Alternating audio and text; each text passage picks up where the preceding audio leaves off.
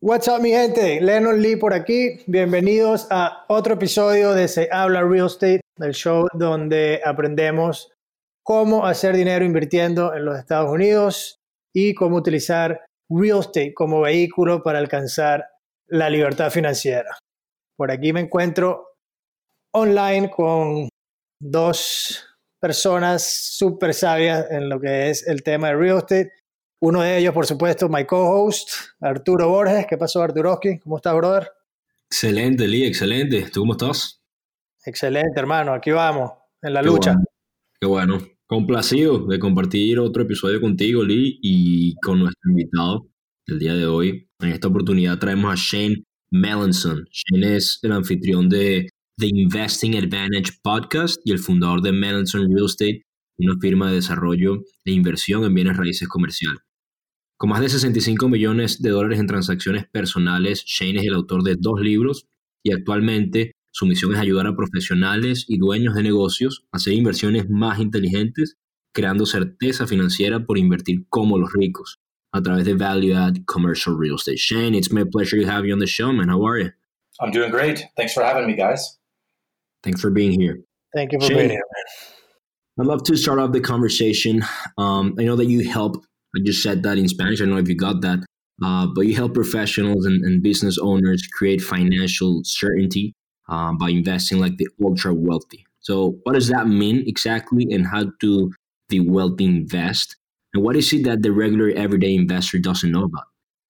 Sure. So, um, I guess I've been very fortunate to uh, have like a mentor, uh, my father-in-law, who showed me how to invest in commercial real estate. And he, his family company has been around for about 96 years. They're publicly traded. They also have a REIT. And so um, I can tell you, I didn't grow up like that. I mean, both my parents were teachers. I grew up making logging roads in a very small town. And the first couple of investments I ever made, um, you know, I lost my money. I know my dad, he re- remortgaged his house, lost $100,000. So I didn't, I didn't come from the, the in or like the, the in group, if you will, or, or the wealthy. And for the longest time, I spent really focused on uh, understanding and learning about uh, building wealth. And real estate seemed like kind of the the area that most people that, that I knew, anyways, um, how they at least held on to their wealth. Uh, but investing in residential real estate, while it was a good start for me, wasn't generating like passive revenue. I mean, most of the stuff I was doing was either fixing and flipping, building spec homes, um, I never did wholesales because for me, if I found a good deal, I wanted to keep it. And um, I, I, eventually got a job at Sun Life Financial where I was a commercial lender. And I was on a team where we did around 300 million a year in, in commercial loans. And I started to see how really like like pension funds, uh, publicly traded companies, REITs, how they all uh, did business. But then there would be the odd individual that would come in and I'm thinking, like, how does this guy have $5 million or $10 million to do this big deal? And I realized that's kind of when I learned about syndications, although I still, there was still a big gap. Like, I was still, you know, I, I had my real estate license, I had my mortgage license, I was, you know, fixing and flipping. I was, I was just, I was working a lot, but I wasn't doing, you know, syndications until uh, I met my wife. And then her, her father uh, uh, kind of brought me in after a couple of years of kind of seeing me uh, you know, kill myself in residential and said, if you want to learn this, uh, let's go on a trip down to Texas and, and California. So I don't know. We, we, can, we can dive in anywhere you guys want, but. Yeah, yeah, definitely. Uh, so I guess the first thing that comes to mind is, um, you know, a lot of people that are that are investors already in real estate, or even for those that are not in real estate yet, uh, they get a lot of limiting beliefs, you know, and then especially, of course, if they, if they want to make a jump into commercial real estate and try to you know invest in bigger deals um, what are so, what are some of those um, challenges that you think people put uh, on themselves or not even on themselves but like real challenges that they find um, when they try to transition into commercial real estate uh, well i think some of the biggest uh, lessons I learned was just how much of a small knit group of commercial real estate investors there are. And it's a very, what I've, th- these are just my perspectives, right? So it doesn't mean they're right. Uh, but I've worked in this business for a long time. And I can tell you, whenever I go into a new city, I know that there's like a few key relationships that I need to make. And so if I can make those relationships and I've got, call them a shepherd or someone that's going to uh, help me to make sure that I don't make like like I don't want to be dumb money ever going into a new market or even in my own market.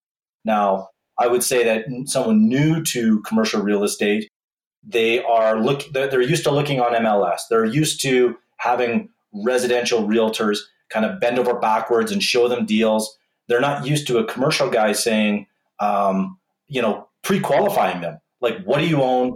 What what what have you done lately? You know, show me a proof of funds. Like, you know, they're they're basically uh, making sure that they're not going to waste time. And I think that, that throws a lot of real estate investors off, and and they and they kind of pull back, like, wow, I didn't I didn't expect that. And and then they send them a deal, and it's and it's a crap deal that no one wants because they're testing them, and and they don't they don't realize that this is the game. Like I call it the game of commercial real estate. And if you're a player, you understand the game. But if you're new to it and you're not familiar, you don't have someone that can kind of show you the game. Um, it'd be like, I think it would be probably similar to if I went to Wall Street, I would get crushed. I don't know the game, right? But if some guy took me under his wing for six months to a year, introduced me to the players, showed me what was going on, said, here's how you make money, here's how you lose money, all of a sudden I get behind the curtains if that makes sense. Yeah, yeah, it does. It does make uh, it does make a lot of sense. So, how how would that journey look like then? Um, you know, someone let's say let's let's say someone that's owns a couple properties on the residential side, and and by the way, what you just said, it's it's it's just you know spot on because a lot of the a lot of the the, the challenge that even I you know myself felt moving from from residential to commercial was actually um, just that, right? Like we we we typically think that if you have the money, then you can just look for properties, talk to the broker, and that they actually, you know, they will fo- they will ask for you for your money, and it's not that's not the case. Like money is it's important, but the the the, the most important component on that side really. Uh, that I've seen is is the, the credibility. Okay, who you are? Are you going to be able to perform and close on the deal? You know, don't make me waste my time and all that good stuff. Right. So anyway, that said, um, how, how, how does that journey look like then? You know, someone that wants to transition, what would you think uh, the first step would be, and and and then go from on from from there. But even before that, uh, Shane, what what what in your opinion, what why is commercial real estate uh, superior in some way or in any way than residential? I mean, why would someone transition, make that transition, and how would that look like? Sure. So I, okay, so I'll, I'll answer I'll answer your, your, question first.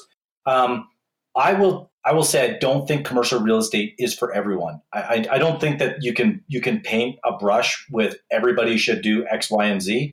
I think commercial real estate is good for people that have maybe a high income that are looking for that are busy. They don't want a second job, and so if uh, you know, for example, when I worked with uh, my physician Dan not, not that long ago. I mean, he owned some residential properties. He invested in, in them. He was hoping for it to replace his, call it $300,000 a year job. And when he did the math, it was like he's going to need 100 or 150 homes to do that. So feasibly, he's just looking at this saying, like, I, I don't want a second job, Shane.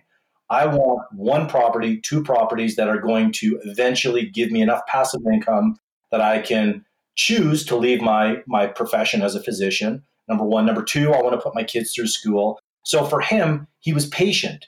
Um, I mean, I just wrote an article on this on LinkedIn where I had a gentleman contact me. He's used to flipping condos. He's making a ton of money, and I and and so he's asking me to show him how to make like a million dollars in six months on a commercial property with very little risk. And and I just said, well, like that's not me like i'm not a magician like i i invest with a very kind of specific game plan and and so if you have that perspective of kind of quick money uh, like obviously you can make fast money but it's it's not a business model. I don't think it just so happens that sometimes people hit it out of the park and then everyone focuses on it. So does that answer your question? Right. It's, it's not sustainable. Yeah. Absolutely. Yeah. So and I can't remember um, what was the second question. Well, that, what what would that transition look like? Okay, if you understand, let's say you understand. Okay, um, I want to achieve financial freedom, which because I think that's uh, at the core of what we do here, uh, and uh, what people really want to achieve. And it looks a little bit different for everyone, but ultimately, that's what we want to have, right? Like that freedom, and then have real estate as uh, as the vehicle to take us there. So yes. yes, that's that's the goal. And we also understand, okay, it's a long term play. It's not like I want to get rich uh, in a year and then you know go sit on a beach. But with so with that understanding, then okay, how how do you see it? Uh, how do you approach it, and how you how do you think people should approach it too? And obviously, it's a it's a case by, by case basis, not not not not for everyone, but yeah. Yeah. So I mean, the the like I'll I'll kind of give you like maybe the first two or three steps. So number one, I always try to get like extreme clarity and, and I call it like what's your plan? What's your investing blueprint? And then and then based on whatever that map looks like, right? So so if I've got someone that is younger, that has maybe more disposable income, is prepared to take a little more risk, then they may be right to do a value add.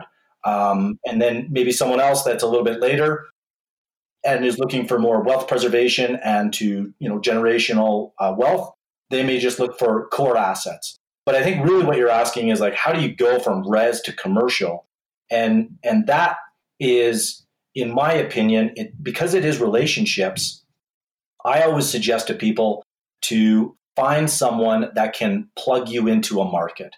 So, um, uh, how, how would that look? Well, let, let's say uh, you guys wanted to come up to, to Calgary. Well, now you know me. And so, one of the wonderful things about these podcasts is uh, you're able to build relationships. And, and likewise, if I want to go to Miami, now I can go and, and talk to you guys, and, and you guys will say, okay, here's the commercial lawyer that I use, here's the brokers that I like that can show me deals. And one call from you to that broker, all of a sudden they're going to say, okay, Shane's for real. I'll give him five minutes, right? Um, but if I cold call that guy and I have no status with him, it, it's a long road. It can happen, I mean, when we went into Houston, so this was uh, 2009. Uh, so you have to remember, 2009, there wasn't a lot of buyers. And so there wasn't a lot of A class properties that were transacting. And so when I reached out to this lady at Colliers, cold in from Calgary, uh, now, I, you know, for, on LinkedIn, she took my call because she still had to show up. And, and it was kind of like on the outside chance that this guy closes, I'll, I'll, I'll take his call. So market cycles will dictate a little bit. I mean, when you're in a frothy market, the brokers have their their list of 10 guys that they're dealing with or girls or whoever it happens to be. But when the market softens, like I think is happening maybe right now, I think right now is a good opportunity because brokers still want to move product, right? They still got to make money. And if their phone stops ringing and the sellers are saying, hey, what's going on? Uh, and and you reach out on LinkedIn in a, in a professional fashion, um, then I think that that's that that's a great way to start. Um, I mean, th- there's lots of strategies. Like one, I, one of them is like the programmatic investor that I call, which is which is really kind of having your elevator pitch when you reach out to someone, so you don't sound like a flake. You actually sound like a person that has been in the business and and understands and respects their time. Right, right. Yeah. So basically, learning learning the the, the lingo, you know, getting into the game, understanding exactly uh, what you want to do, what your goals are, uh, and and of course, putting yourself at the same level uh, than this guy. You know, if you're going to talk to the to, even to, to an attorney, to any of those service providers, because at the end of the day, they're vendors, right, for you. But they're going to be part of your team, so the relationship needs to go beyond that. And uh, obviously they need to respect uh, and understand you know that you're serious about it and, and that you're you know that, that that you know what you're doing at the end of the day because that no one really wants to be around someone that's just you know shooting for the for the fences but without any real structure or strategy behind it i guess. Shane um, i know that you talk about there being two main types of investors for you uh, the strategic ones and the ones chase? What are the difference between the two? So, a strategic investor is someone that has what I call like an investing philosophy, a blueprint. Like they are focused. Um, and the reason I can I can talk about both one both investors, the one that chases, which is you know a deal shows up in your inbox and you're like, okay, well let, let's go look at it. Let, let's make an offer. Let's do this. You know, there's there's a story here. Well, I used to be the guy that chased, and that's why I have experience in mobile homes, you know, light industrial, retail, multi. Um, I've, I've done mortgages. Actually, there was a group out of uh, uh, Miami, or I don't know for sure if it was Miami, but certainly out of Florida, that had a bunch of uh, loans in Canada, and we purchased them. So, so I've got this big, broad background, and it's because I was focused on the deal, not um, having kind of a cohesive investment strategy, and and that that's cost me. But obviously, I can't go back in time, so now I just try to share what, what I would have done differently. Uh, I think having a real, you know, real focus, uh, you become an expert, and and it just gives you, um, yeah, it just it just allows you to look at a deal in two minutes versus two hours, and and you can tell whether. I mean, I'm sure you guys, when you look at a deal, you're like, I know this neighborhood, I know the rents, I know you know this is a C neighborhood or a B neighborhood, and I know that rent should be 1450 for a two, 1200 for a one, you know, parking's going to be an issue, but it's close to this and this like transit's coming. Like you just have all that in intel versus, geez, I don't know, like let's go drive it, let's go look at it, let's do you know all the work necessary to to determine whether or not the deal makes sense. Right, right. So I think uh, I think this this goes um, pretty much in line with, uh, and I don't know exactly if this is um, something that you mentioned in, in your book called club syndication, or it's just a concept that you that you work with, but it's called geographic specialist, right? Like, do you want to be a, the, the importance of being a geographic specialist? Uh, what what does that mean uh, exactly, and how, why is it important? Yeah, I mean, the, so the geographic specialist is is kind of it falls underneath what I call the programmatic investor, and that is when you really understand your market. Um, so you know, it could be like in uh, in in Houston, for example, right? Like, I mean, if you know the Galleria, like like every owner, you know the rents, you know the streets, you know where the new development is going in, and you you just have a real sensitivity to what's going on. You're going to have a huge advantage over someone that is um, either all over Houston or maybe just doing Texas. So uh, now it has like like there's always uh, trade-offs right so if you just focus on one specific area and that area uh, maybe isn't the best area uh, then then that can be a, a, detriment so it really does come down to your research but geographically it just really means focusing on and and for most new investors i think this is one of the questions you guys had asked earlier uh, i would suggest starting as close to home as possible because because it is relationship driven and because you're going to have what I call like uh, uh, local intel or information that uh, investors outside of your city might not have. And there's so many examples I could give you, but that is how I think about it. I love it. And uh, Shane, I know you work with the Navy SEALs. tell us a little bit more about that story and how did that work with the seals has helped you your, with your mindset, uh, your your emotional intelligence, and your ability to handle stress and, and risk of large commercial real estate developments, which I believe is what you're doing now. You're focused. Yeah, um, that's that's that's funny. Uh, so I trained with um, uh, Mark Divine, who is a Navy SEAL out of uh, Coronado in San Diego, and you know, first I was part of the Unbeatable Mind and then I went through some of the SEAL Fit training. And for the first uh, two years, it was mainly just mindset. And I would do the workouts. And, and then I wanted to kind of test myself. So I went down and I did a, a 20x challenge, which was like a 14 hour crucible. And I set like the intention or the goal, not just to, um, to finish it, but I wanted to like have a smile on my face because my real goal was to do Kokoro, which is a 50 hour kind of to, to mimic Hell Week. And uh, there was an experience there that, that really opened my eyes. And, and I didn't, so I went in thinking it's about Shane. Shane's got to get through it. Right. And, and that is uh, I didn't have any other kind of paradigm. I, I don't have any military training, so I I just you know. And when I got there, uh, they told us, okay, when you're thirsty, make sure you guys drink water, and because it's going to be hot today. So we were on the beach. We were out for about four or five hours, and we were you know really working hard, and we were getting prepped on the next evolution. So I took my backpack off and I started to take a drink of my water because I was really thirsty. I mean, coming from Calgary, I was like, this was this was like crazy hot for me. Whereas most guys that were from San Diego, it was just kind of an, an average day. Uh, and the coaches were like, "Oh, Shane, uh, why don't you take a knee and uh, you know you get comfortable there?" And they sent uh, like I think it was twelve of us or fifteen, whatever the number was, and they sent everybody into the water and back. And they call it sugar cookies, where you got to roll around the sand, get sandy, run back out to the surf, come back. And they made me watch my whole team do this for, I don't know, 10 minutes. And I tell you, you just feel like a bag of, like, I won't, I won't swear, but like you feel horrible and at that moment, I realized this was all about team. This is not about Shane anymore. And from that moment on, like there was a couple guys that were a little bit less, like not as in as good a shape, and I would like carry their bag or I'd help them. I'd stay back, and and it really reframed. I mean, this is I'm telling you guys, I kind of get goosebumps because it, it was just such a a powerful moment. Um, and these guys, they are not there to be your buddy.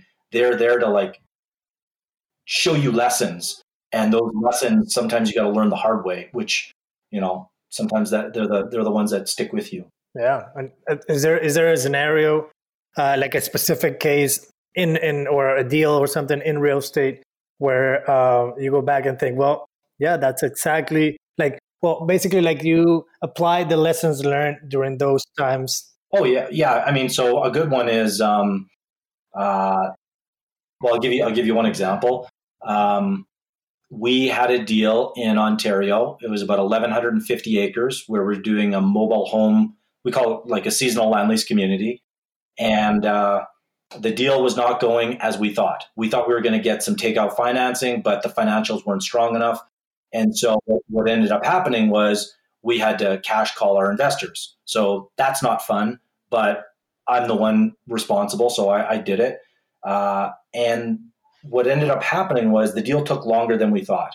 And one of the partners that was kind of sweat equity, like myself, um, he, he just basically said, Shane, like I got to put food on the table and I got to take care of my family. And, um, and he essentially joined our competition.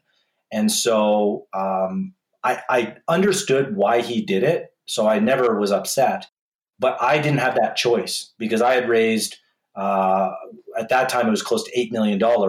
And they're like, failure was not an option and I needed to stick it out. So whatever that what you know, so you know, I've got to provide for my family, but I also have to make this deal happen. So sell my house, sell my BMW, you know, move out there, make it work, come back, you know, like it was it was three years of, of working my ass off.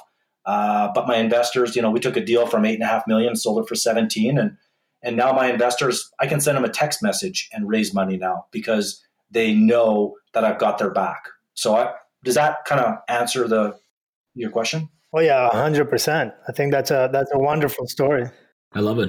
Hey, hey, Shane, not to get a little bit more practical, being a strategic investor yourself, like you said, what are some of the the rules, the investing principles you follow nowadays to invest successfully that someone looking to start out or even someone experienced could apply for themselves? Um, you know, there's there's a couple of rules that kind of come to mind that I try to uh, subscribe to, and that is, um, you know, number one, I'm I'm generally looking to buy below replacement cost.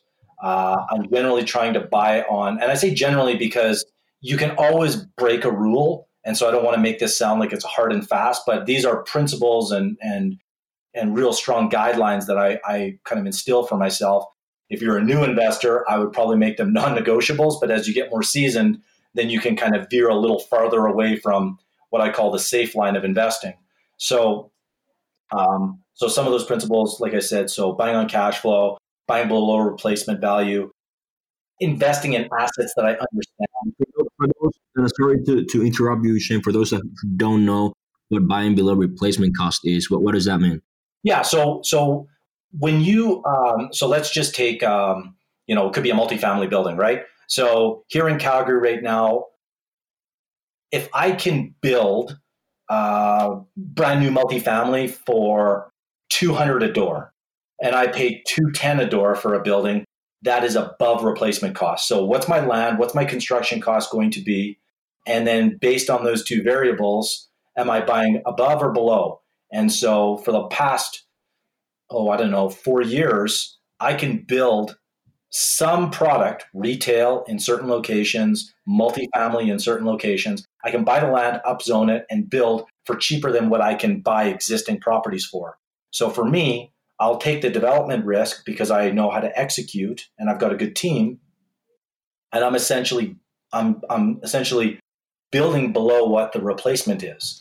And so I mean I'm sure you're even seeing this in the US, right? With some of the big syndicators when they're bidding on properties they're paying, you know, four caps. And if they're paying 160 a door and you can replace it for 140, you know, that to me can be can be risky. Not always because sometimes it's location that you can't replace, but uh, that's that's a nuance.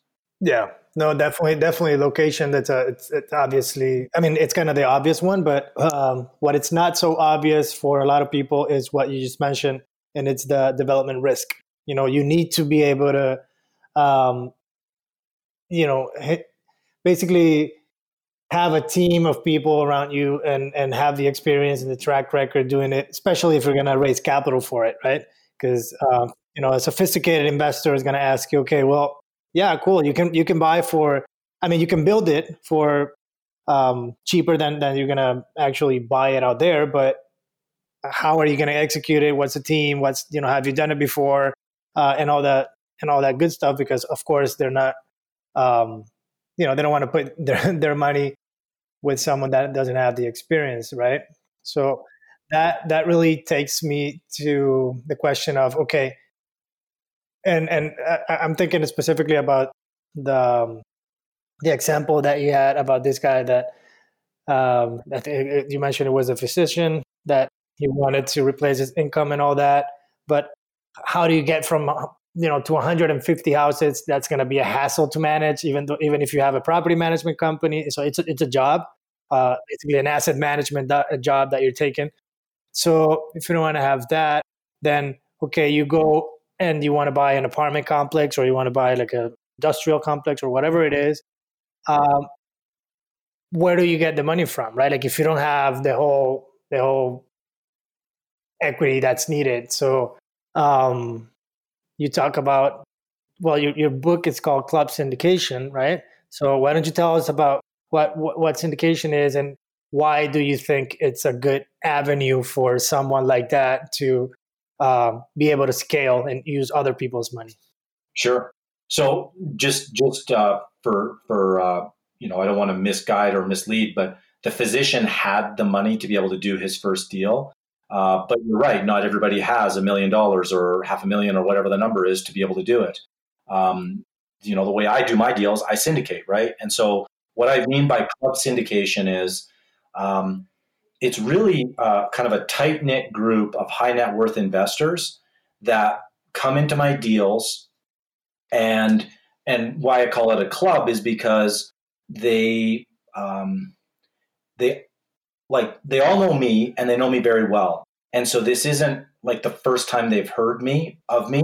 And the only way people are coming into my deals now, gent like eh, I'll, I'll make a I'll make a preface to this, but the only way people used to be able to come into my deals was they had to be kind of referred in, right? So so that way it was like, okay, this guy's been in my my deal, or this lady's been in my deal for ten years. She wants her brother to come in. We have a conversation. We go have lunch, a coffee, whatever it happens to be so that was kind of the old way of, of doing syndications. And, and I would say just in the past 12 months, why I wrote my book, why I've got a podcast, beyond just educating people, is to potentially broaden that a little bit.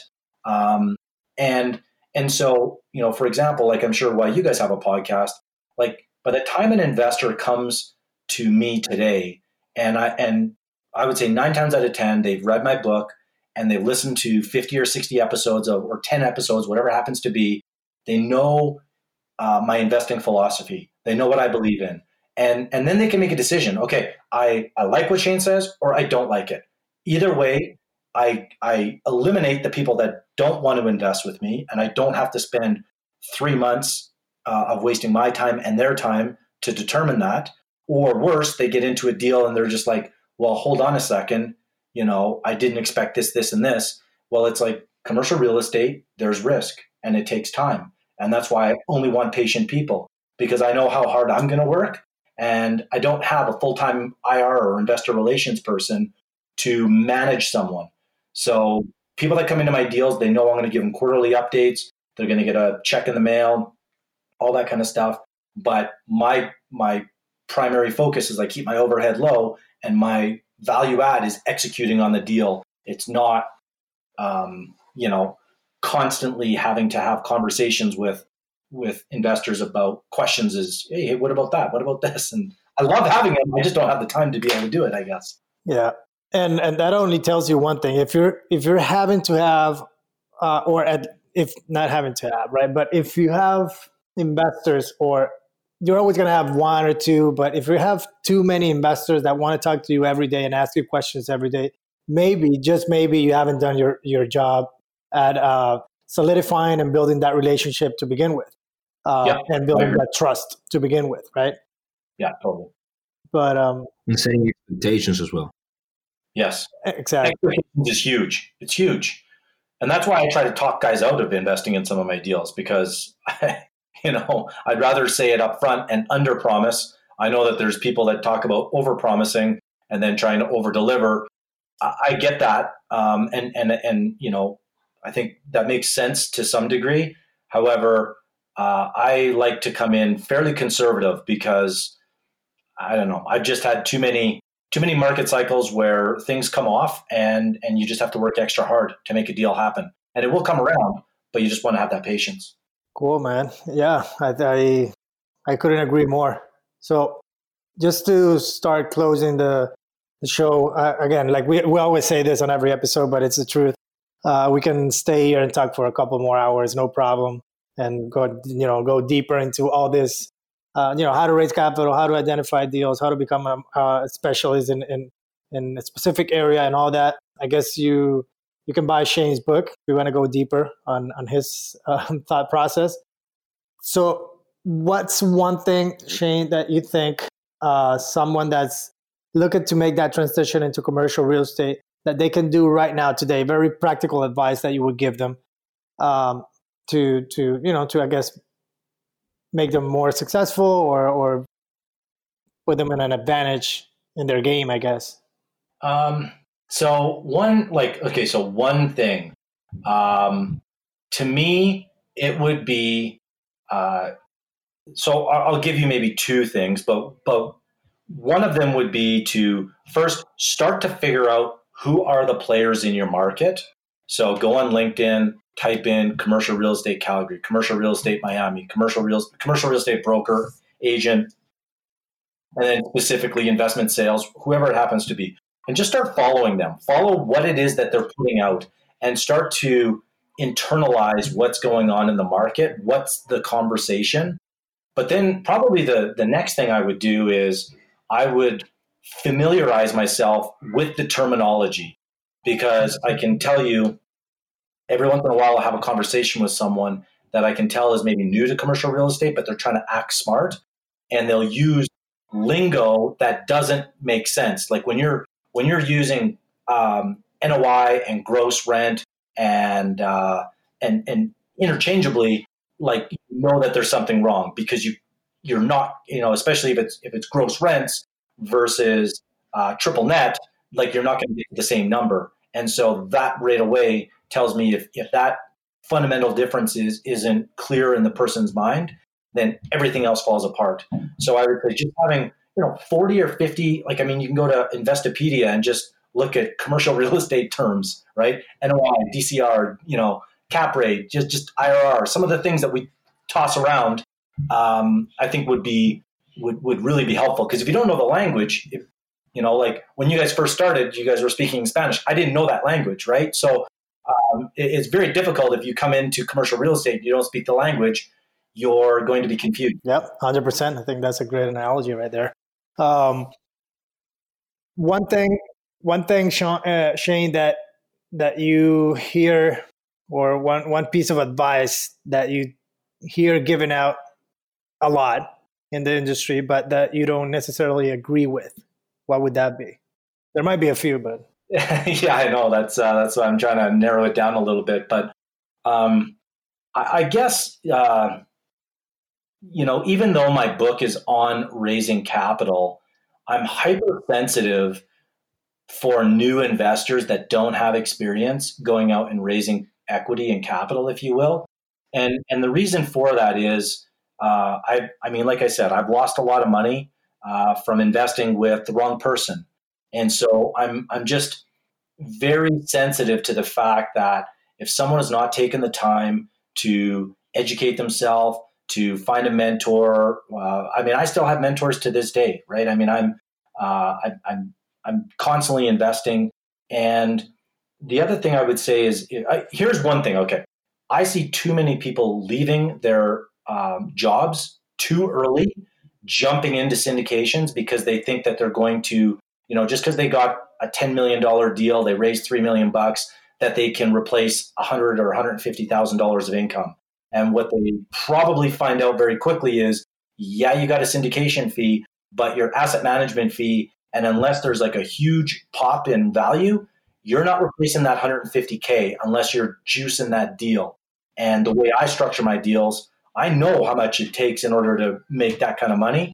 And I think that too people jump in too soon without appreciating that um, it, it's long term. You, you, you create wealth for the long term. So I love that one. I, I, don't think that one. You know, I hear that often.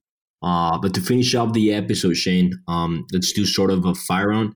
I'm gonna say a few words. You have to tell me the first word or short phrase that comes to mind. Okay. So let's go. Money. Freedom. Financial freedom. Time. Cash flow. Real estate. Real estate. Yep. But real estate now. Oh, real estate. uh, real estate. Um, building. Crisis. Uh, I think of opportunity. Family. My three kids and my wife. And the last one, success. Being able to live life on my terms. Excellent. Shane, thank you very much for, being with us today and sharing your story and, and knowledge with our audience. We really appreciate it. Muchas gracias a todos los que nos están escuchando por acompañarnos igualmente. Asegúrense de compartirlo, de darle like, comentar y seguirnos en todas nuestras redes sociales a Se Habla Real Estate y Se Habla RE en Twitter. Nuestra página web se habla realestate.co. Y para cualquier información nos pueden escribir a info se habla realestate.co. Shane, if someone wants to uh, learn a little bit more about what you're doing or get in touch with you, how can they do it? You know, the best place is just to go to my website, Shane Melanson, M E L A N S O N so ShaneMelanson.com, all the links to you know my book and everything are there. So that's the easiest. Sounds great. Lee. Excellent. Bueno, gente, muchísimas gracias. Thank you, Shane. Uh, we appreciate it, man. It's been a wonderful conversation. Hope to have you uh, back on the podcast sometime soon. Wonderful. I appreciate it, gentlemen. Gracias a todos.